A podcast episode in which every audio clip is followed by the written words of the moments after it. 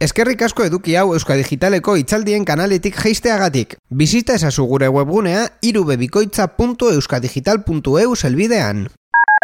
Beno, e, Imanolek e, eskatu zidan bazkaldu eta gero, ba, ba kantetan azteko, eta pentsatuta neukan, bi abesti justo azken hilabetean e, ekoizte egin ditudan e, bi karaoke, bata hau jokin eta josuen aspaldiko denok ezagutzen duzue oskorriren bertzioa, zautrelarena, baina ni estimatzen nuen e, du, e, irurogetan amarkadan e, jokin eta josuk e, e, egin zutena eta gustokoa eta justo hilabete honetan egin dut.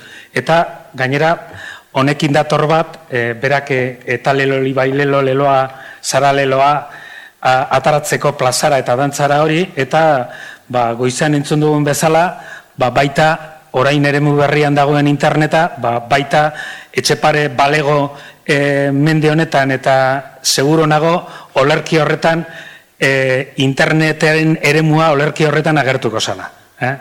Bigarren kanta, ez dudala jarriko, baina e, e, baldin baduzue, baita azken astean egindakoa, ia zilzen manespagolaren e, telebista eta radio, jarraitu, jarraitu telebista eta radio, eta berak, sasoi horretan interneta etzegoen, eta, eta, klaro, eh, telebista eta radio guztien engainatzeko zeudelak egiten komunikabidea, eta hain interneta gaur izan entzun dugu Facebook, Twitter horra gertzen dena, Facebook eta historia biekin, seguro be, man espagola, iruro markadan sortu zenean e, olerki hori eta kanta, babaita agertuko zen e, Twitter, Facebook, Internet eta eh, bagu guztien engainatzeko dagoela eta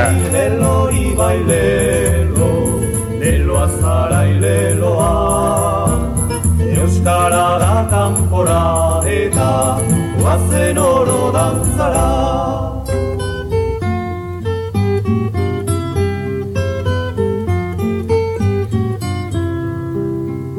Euskaldunak mundu orotan Eziatu zirade Baina haien lengua jindiaz Bertze oro burlatze Zeren ezein eskriptura Eri deiten ezpaitzen Horai dute ikasiren Nola gauza hona zen.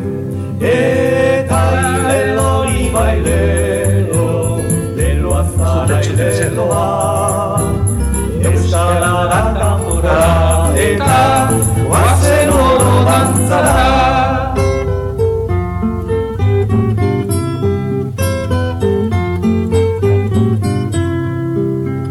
Euskaldun den gizon oro altxa bezaguruia Ez ziuien lengua izalen da gloria Printze eta jauna hundie Orokaren galdia Eskribatu salbalute Ikasteko desira. Eta ilelo ibailelo Lelo azara ileloa. Euskara da kanpora Eta guazen oro dantzara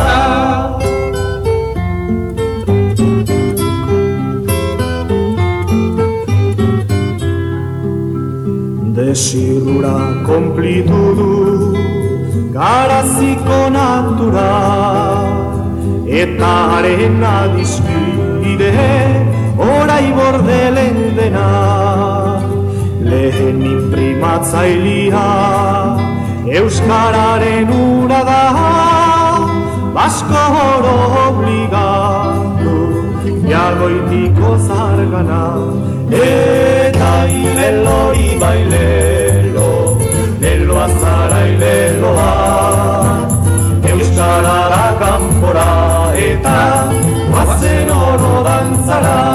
Eta ilelo ibailelo lelo azara ileloa euskara da kanpora eta Oazen oro dantzara Eta ilelori bai lelo Leloa zara ileloa bueno. Euskara da kanpora Orain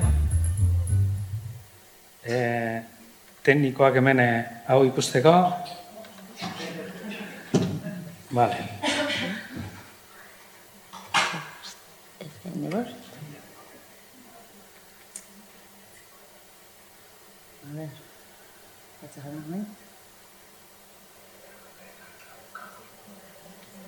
A ver, jetatzen da. Entzai osoa. Vale. Bueno, eh, azaldu duten dagoan, ba, bueno, nik eh, lehen eskuntzako irakaslea izan da, amaika urte egin, egin nituen eh, irakaskuntza arautuan, baina azken hogeta zei urtean irakaskuntzan ez arautuan, eta e, gargoitzen entzun ditudan konzeptuekin oso identifikatu da sentitu naiz, aizialdia, e, motivazio hitza mm, ez dakite entzun den asko, baina bai eraldatze prozesuak eta e, besteak autua, e, hainbat konzeptuekin oso identifikatuta sentitu naiz, e, e, hogeta zei urtetan horretan ibili gara euskerarekiko e, motivazioan e, e, jardun izan naiz e, Euskal Girotxe Barnetegian, hor jarraitzen dira Euskal Girotxe Barnetegian, hor ikusten duzuen bezala, e, eta honekin erantzun nahi diot Imanolek egindako lanengo galderari, zergatu, zergatik hasi nintzen egiten e, karaoke hauek, e, ba, ba, Euskal Girotze Barnetegian, motibatzeko umei, ba, musika, musika da oso trena importantea, eta ni larogeta maikan sartu nintzenean Euskal Girotzen barnetegian, ba, musika e, ba, han lantzen zan. Larogeta maikan sartu nintzenean, oraindik naiz eta e, internetak bere lehenengo pasuzua eta eremu digitala hor e, ni sartu nintzenean ondino barnetegian ordenagailuak ez zeuden, eta e, aiatu ziren kurtso horretan e, ordenagailuak MS2ekin. Eh? E, orduan, eta ziren, ba, pizka bat idaz makina bezalak erabiltzen genituen. Baina, e, euskal kantuak e, erabiltzen genituen, e, egunero, ba, ez daki kostiente, idin kostienteki, ulertzen genuelako musika, ba, motivazio tresna handia dala e, ikasleentzako. Baitak e, instrumento bat jotzen zuena, ba, lehen e, imanoleke aipatu zuen bezala, ba, e, gitarrak eta e, daki ge, ni sasoi horretan enuen jotzen gitarra, baina gero hasi nintzen ikasten, barnetegian, barnetegian ere ginez, eta orduan instrumentoak eraman ditugu ikasleekin erabiltzeko eta tresna bezala. Baina sasoi horretan gu viniloekin eta eta hori e, fotokopiekin, abesti txostenak, era oso analogikoan lantzen genituen egunero musika. Eta gero, ba, ba, umen imaginarioan musika e, haien sentimentuekin lotzeko, ba, denbora guztian, egonaldian, edo txangoa egiten genuen autobusean, errepikatzen genituen e, hogei, hogeta markanta, e, ni hasi nintzen amabosegun ziren e, egonaldiak, eta amabosegunetan musika oso presentea zegoen, denbora guztia, e, kanta horiek e, ba, sartzeko e, ba, kalzadore bat moduan, ez da? E, orduan, barnetegiak e, urrengo ikasturtean e, e, os, e, beteko dute berrego jurte, eta azaltzen nuen bezala, ba, oso importante izan da, idaz makainatik salto egin zen ordenagailura, binilotik hor e, ba, sasoi digitala joan zen aldatzen binilotik kasetera, kasetetik zedera, eta zedetik ja momentu batean ailegatu zen USB-ra, eta, eta, eh? eta izango zen 2002an, 2004an, e, ba, txostenetatik pantaiara pasatzeko, ni hasi nintzen, hasi nintzen e, nola, nola, karo, ni e, umeekin e, disko bat ipini edo kanta bat ipini eta denoke burua berantza eta eta irakurtzen eta hori ba, oso pedagogikoa niretzat etzan. Orduan hasi nintzen bilatzen sistemak nola nola e, letra ipintzeko eta era baseuden e, ja internetean irakasle irakasleren batek e, hasitako gauza batzuk baina bueno E, 2000 bostean ingurun ja topatu nuen programa, programa desberdinak eta horrekin e, hasi nintzen. Eh? Hemen e, pizka bat igual ja e, zertarako erabiltzen genuen, ba hor sentimentua positiboak era, e, eragiteko, musika, arte guztien artean musika dugu tresna indartsuetarikoa sentimentuak adirazteko eta eragiteko. Eta sortutakoak euskerarekin lotu.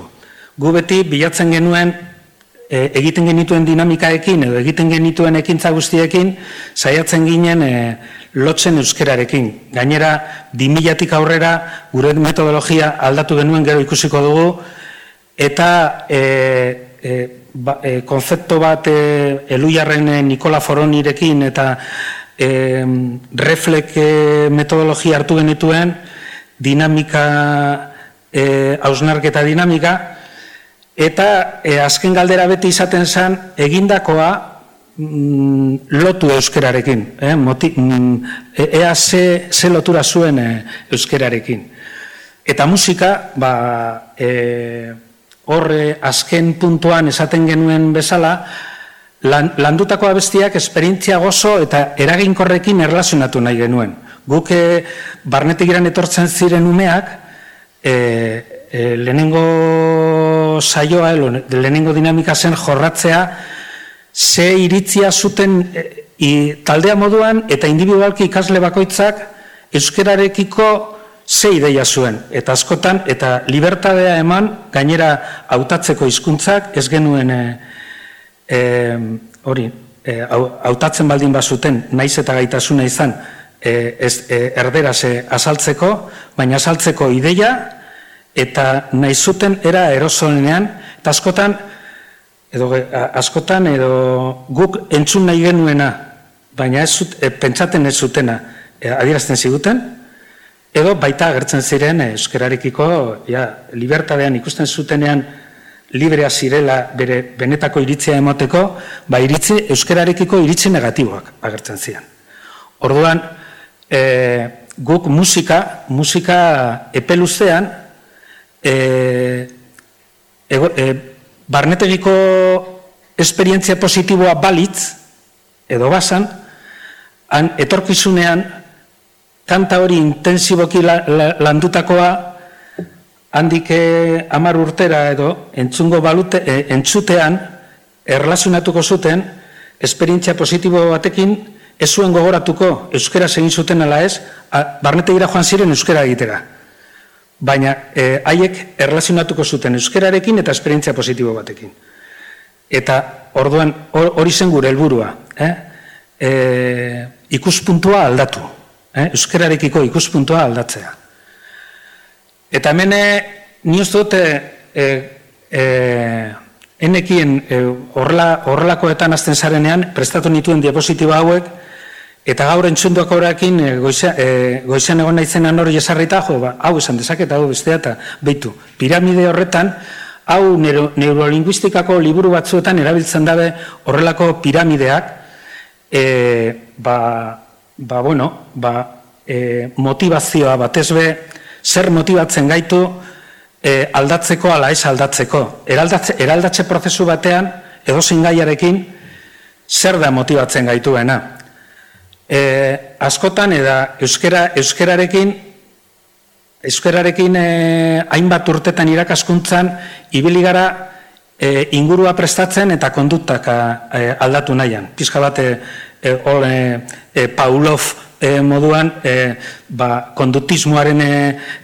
eta egoten ginean zentratuta e, ba hori, ikastetzean e, ikaslek erdera ez egiteko, zenbait eta denbora luzean erdera egin gabe e, ba, aldaketa bat edo e, eraldaketa bat e, egongo zala eta eta horretan e, e, e, e, diardu egin dugu ba, ba, hainbat e, eta orduan egin e, eta kondutak aldatu nahi genituen. Kondutak horregatik ikusten duzuen eskerreko aldean e, hor dago e, ba, ba bueno e, barnetegia kalea, egin ala ez egin, ahal ezin, e, hor dago gaitasuna e, e, batzuetan e, ezin dute egin, orduan egiteko ahalmena izan behar dute. Bueno, motivazioan inziditzeko gu gainera barnetegian egonaldiak oso laburrak dira, eta ba, e, saiatzen ginen e, e, pel labur batean e, zera, eraldaketa bat e, egiten. Eta momenturen batean guretzako izan zen liberazio bat ikustea ez prozesua soluzea zala eta orduan egun horietan ikuspuntu aldatzea. Eta horregatik piramidearen goiko partera, e, e, goiko partean, e, e, goiko partea ikusu, e, ikutu behar genuela, sinismenak eta identidadea. Eta gaur niztu goizean baita e, e, konzeptoiek e, e, identifikatu edo identitatea horre dira pilpilean, ez da? Eta, eta musika horretarako, e, ba, guk e, musika ikaslekoen ailegatzen dira bere USB-arekin eta hor jartzen daben kanta, ba hori, normalki ba, euskara, e, euskal musika ez, zuten, ez dute entzuten. Eta orduan, lortzea bebai, baditu, euskal musikan estilo guztia daude, eta egonaldian e, eta guztu arteak eta baita, baita euskal musikari buruz ikuspuntu aldatzea, ba hori, Honekin, e, piramide honekin, e, erabil daitezke gauza asko asaltzeko eta luze hitzein genezake. Eta hemen dago barnetegian pizka bat, eta horretan e, erabilera berso jarrera, hemen e, azaldu duana, hau igual izango zen gehiago e, e, beste, gai batzu, beste gai batzuk e, jorratzeko. Eta hor dago e, dinamika eta ekintzasunarketa zai e, deitzen geniola, ez sentitu atzea ausnartu, ikasi eta ele lotu. Orduan, ausnarketan, zai horretan, e, azken puntua izango zen lotu e, gure gaia zen Euskara. Zta? Eta orduan, e, ikasle bakoitzari e, lehenengo egiten genuen dinamika bat, batzutan izan, izan liteke Euskara, edo izan liteke taldearen arrazoi buruz, genero, generore arrazoi buruz, egiten genuen dinamika bat, gero egiten genuen hausnarketa bat, eta berriro dinamika bat ea zehor e, hitz egin ondoren ea taldeak iritzia aldatu aldatu zuten. Eta horretan e, ba bueno, eta musikarekin lotuta dago hori, e, hemen e, Karl e, Boscheren e, e, esaldi hau asko erabiltzen genuela barnetegian, a, agian aztuko dute esan diezuna eta nola esan diezu, eh? eta ze hizkuntzan e, esan diezu, baina ez dute astuko sentiarazu, sentiarazi diezuna. Eta horregatik, e, bueno, pasatzen dugu e, Imanolen bigarren galderari, zer, zergatik sortu nituen YouTubeko kanalak eta e, YouTubeko kanalak. Ba, bueno, ni hasi nintzen, hasi nintzen, zera, e, e, karaokeak egiten 2000 bostean, eta iei urte berean sortu zen YouTube. Eh? Sortu zen YouTube, eta oso kuriosoa da, ze YouTube hasi zen, e, ba, horrelako e, zitak, e, zitak izateko, nor, norbera bere burua aurkezteko, e, horrela sortu zen YouTube. Ezta? Baina 2006an Googleek erosi zuen YouTube, eta hor egoten za aldaketa, eta hor azten da biderkatzen YouTuberen e, e, historia. Gero, bimi, e, orain Gmail kontu bat daukana, YouTubeko kanal bat dauka. Orduen, pentsatu zenbat e, YouTube kanala dauden. Ni egia esanez, ni hasi nintzen e, e, karaokeak egiten eta erabiltzen dituen barnetegian, eta ni YouTube etaz oso gutzi nekien e, hor 2000 bostetik 2000 sortzira, ba, idea, ia, ia, idea, ideari pez. E, baina, 2000 sortzian, ikasturtean amaieran, e, ba, azken e, txanda izan genuena taldeak, hane, ba, barnetean ja, banituen igual, e, ba, ba, ez dakit, laro gehi karaoke eginda edo euskal kantak, eta orduan ikasleek, haien txostena zeuden aparte, ba, erabiltzen genituen gehiago, eta esan ziaten, zergatik ez duzu igotzen youtubera, eta horrela gu etxean, erabiliko dugu, eh, ze guztokoa daukagu. Bueno, ba, hasi zen eta az, igo nintzen beti kontatzen dut igo, igo nuen e, arratsalde honetan, eh, sorotan beleren kanta eta urrengo egunean Holandatik e, Erasmusen zegoen ikasle bat batek bidali zidan e, e, mezu bat, jo, eskerrik asko ez dakiz zergatik ez duzu dotzen gehiago eta hor hasi zen e, historia hau, eh? E, ja banituen egindak hasi nintzen igotzen, gero ba, banuen e, eginda ba, zede batean euntalaro eta irukanta e, ni inkunableak ni, momentu batean egin nuen zenbat eh, MP3 sartzen dira CD batean. Eta sartu nituen niretzat e, euskal musikaren euntal, euntal aro eta iru kantarik onena, ipini nuen hor denak, eta, eta orduan gero hasi nintzen, ba lan horretan, hoiek ba karaokeatzen guztiak. Eh? Eta gaur, gaur egun arte, ba, mila, bi mila zeion bideo baino gehiago daudela igonda. Eh? E, hor, orain bi kanal ditut. Eh? Bi kanal ditut, bi mila sortzian sortuta, eta sortutakoa, eta bi mila amalauan sortu nuen beste bat, karo, nia zen nintzen igotzen, eta bi mila amalaua baino lehenago, ez daki bi mila amalauan e, uden edo, izan zen, hasi zen, derrepente, lehen bebai hemen entzun da zerbait. E, e, hori, egile, egileen eskubidea zirela eta hori, eta ordun derrepente e, gogoratzen dut oporretan nengoela eta e, telefonoan pa, pa, pa, pa, pa, pa, hor, e, hainbat abeslari, hainbat musikari, eman zioten, e, bueno, oin kudeatzen dut, Deortxar Music, Altafonte, horrelako enpresak kudeatzen dituztenak e, e eskubide musikalak, ba, bueno, hartu zuten pakete, eta derrepente, claro, nire kanala hasi zen dena, pla, pla, pla, pla, pla, eta korre elektroniko, e, e, hori, hau, ba, haukat irugarrenen eskubideak, ez zuk ez duzu eser egin behar, baina ager daitezke iragarkiak, eta, ba, bale, ba, bueno, baina, orduan, baina, momentu batean hartu nuen beldur, ea, ea ezabatzen diate kanala, eh?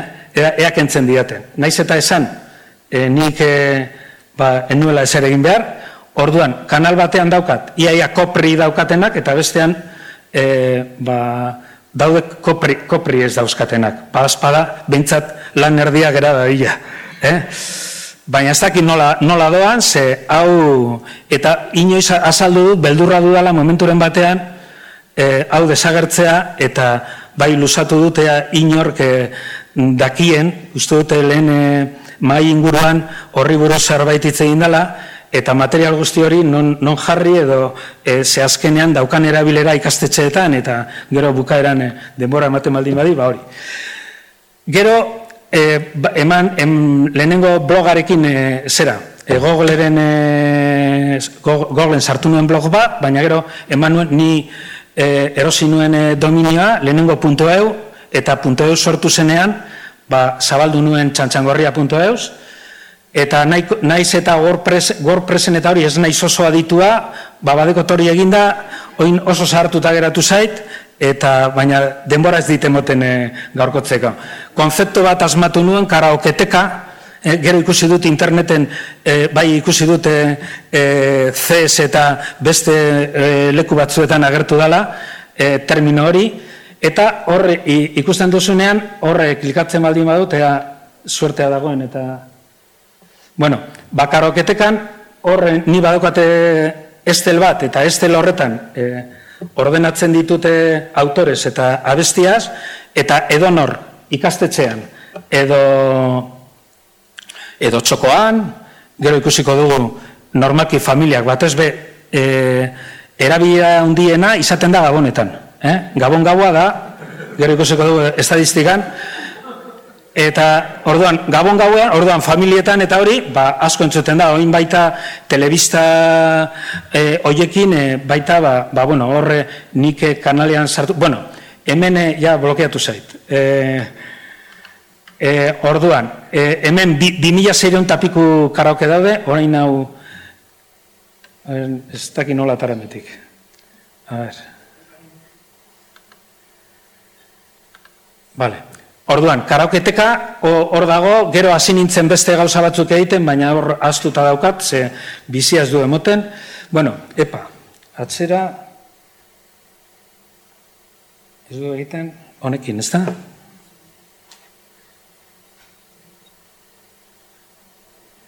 Bueno, bueno gero, e, baita imanolek, e, galdetzen estadistikari buruz hitz egiteko, hor ikusten duzue, kanal nagusiarena, E, nien nion ipini gabi dela mazaren kanala. E, hori bebai izan zen aldaketa bat egin zuela YouTube bere kabuz.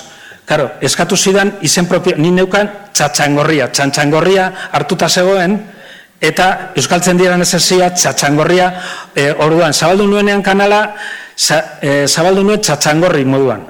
Eh? Eta, e, eta gero handik urte batzuetara, YouTube badoa saldatzen bere hori, e, ba, e, ipini behar nuen zein zen niri zena, ipini nuen, eta orduan nahiak automatikoki ipini zuten gabi dela maza. Naiz eta kanala berez da txatxangorri. Eh? Eta hori ikusten da, noiz hasi zen 2000 sortzi, e, hemen 2000 sortzi ustaiaren batean sortu nuen kanala, eta ikusten dutu zuen piko, e, lehenengoa, lehenengoa, hau da, karo, hasi nintzen ustaian, oso gutxi zeuden, oso karaoke gutxi, baina ja, Mikel Laboaren karaoke batzuk da zeuden. Zer da piko hau? Mikel Laboa izen e, gau e, hori urrengo unean, hau pikoa da. Eta zain da piko hau, handik eh, bi urtera Xavier Lete izenean. Eh? Orduan, e, dinote adierazgarri moduan, eh, ba, ba, ez hau da hori, ba, ba, ba, horret. Eta zer piko dira hauek? Gabon gaua, eh? Gabon gaua. E, eta zer pikoa dira hauek? E, uda, uda. E, ikastetxeak itxita daude eta eta hori udak dira. Orduan, kuriosidadea, adibez, azken gabon gauean, e, ia ia eun mila bizita izan zuen gau batean, e, kanala. Orduan, karo, dia, e, ia mila laureun kanta zeuden gabon horretan kanal honetan, eta, karo, hori, elkartzen baldin baduzu beste kanalarekin, e, ba, gauza bera gertatzen da, hor, gabo, gertatzen dena, prozesu horretan, e, kopri saltatzen denean beste kanalean pasatzen du bestera. Hemen egon zen beste, hemen Euskal Karaokeak beste kanala momenturen batean, baita beste abeslari batzuk edo sartuko zuten hori, eta orduan pasatu nituen beste kanalara, emetik esabatu, eta horretik jaitsi izan. Eh? Ba, Dinote e, azalpen badaukala. Eta ikusten duzue, bai aurrean eta honetan, ba, Horre goian ez e, orain momentu honetan hau egin nuen e, duela hilabete bat egin nuen hau eta orain hogeta mar mila arpideen dauka honek eta bestea e, hemen ez da gertzen. Baina, bueno, bestea ia iruro gehi mila ditu. Eh? E, jarraitzen baldin badugu, zeintzu dira kanturik ez, e, entzunenak. Eta hor zu kanal batekoak eta besteak. Argi dago, umeen kantak, riki riki, pintxo pintxo, pintxo pintxo ongo zen lehena, baina pintxo pintxo, pintxo pintxo egin nuen ezabatu kanal batean bestera pasatu, gero saltatu zion eta pasatu nuen bestera, eta eta horretik estadistikan ez dira agertzen bere zenbakiak. Baina hor deko zu adibidez, Euskal Karaoken, riki riki, pingui, e, pintxo pintxo, zubiri zubiri, kaskasatean, dena dira, bueno, gabon kanta eta eta umeen kanta. Eta bestean, principalean, ikusten duzu lehenengo kanta, lauteiatu. Naiz eta, klaro, lauteiatu dago 2000 sortxitik. E, e, e, egingo bagendu bestera batera, ba, momentu honetan, ba, dago gatiburen, e, bueno, gero ikusiko dugu TV isan, e, bueno, orduan, hemen ikusten duzue, zeintzu dirak, historikoki kanturik e, hemen igual e, lauteiatu Salvadorren eretzean, Imanol Urbietaren txiki txikian, Egua joan data, Arantzantzan, Azken bi urtetan gehien ikusi dena da errefusiatuarena e, Izaro eta Mikel Urdangarin. Eh? Eta gero baita e, ez dagola dizkan eta iaz e, nire lagun bat abeslaria dan eta barnetegiko langilea izan dela hainbat urtetan, naroa, naroa gaintza, horrek e, e, bidalizidan e, maketa bat, zeukala e, etxeko garbiketa egite, e, egiterakoan, bidali zidan, estibai esen bertsoarekin, eta e, tratatzen du memoria historikaren e, saturrarraneko hori, e, entzun kanta hori. Eta gainera ni ustut e, montajean denbora man nuen argazki izarrak bilatzen eta hori, eta merezi du. E,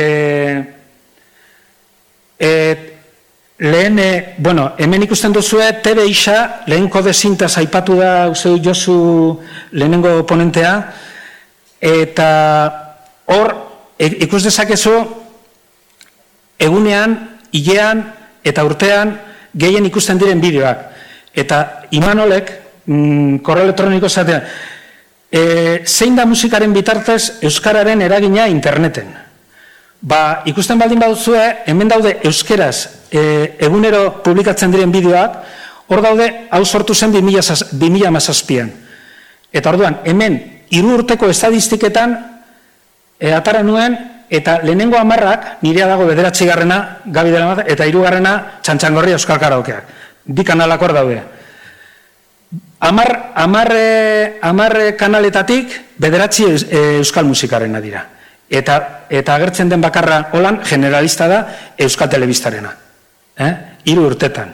Baldin basoa orain eh, orain ja e, joan dira amaika telebista eta ahotsa.info eta hori agertzen dira argia eta, eta hori. Imanol Bebai azken hilabetean e, adiez orain urrian posizionatuta zeunden e, zer, zer keskatzen nau bideoarekin e, ba, ba hori ba, hori ikusi dute ikusten da. Eh? Ikusten da. Ba, bueno, denbora baldin baduzuen nola bukatzen dan. Beste, beste tresna bat dagola Social Blade, eta hor, e, ataratzen dira posizionamentoak, eta euskal musikarenak, hor gaude ba, oso bizitatuenak dira, eta ze posizioan dago, EITB, generalista dela, ez dela euskal musika, e, es, e, Espainian dago, bederatzi, bederatzireun, Estatu Espainolean, ze Euskal Herria ez da gertzen. Eh? E, gaude Estatu Espainolearen barruan, eta ITB da, bede, e, iaia milagarren e, posizioan dago, ez da? Bederatzi den, eta zeian. Ni nago bos mila, hori, kanala principala bos mila eta egun, eta hori ikusten da, berritxarrak e, ama bos mila, enekantak zazpi mila, euskal karaokeak zazpi mila sortziren, untza, ez dauka, bueno, hori ikusten duzu, hain badato, ze posizionamentoa dauka interneten euskal musika. Eta munduan bagara, eh? hori da nire kanala estadistikan ba, zer, nola ikusten da munduan e, munduan hori? Gehiena agertzen da estatu espainola baina euskal herria da. Eta frantzia bebai gehiena da e, ipar euskal herrikoa edo euskaldunak hori. Eta gero erresuma batua ameriketako eta hori.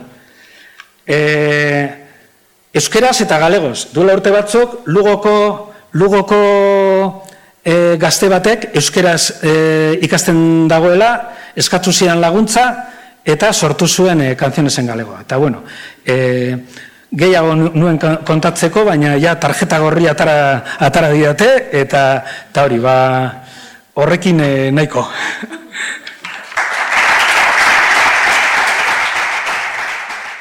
Itzaldi hau gustatu zaizu eta ekitaldi gehiago entzun nahi badituzu, sar zaitez itzaldiak.euskadigital.eus webunean.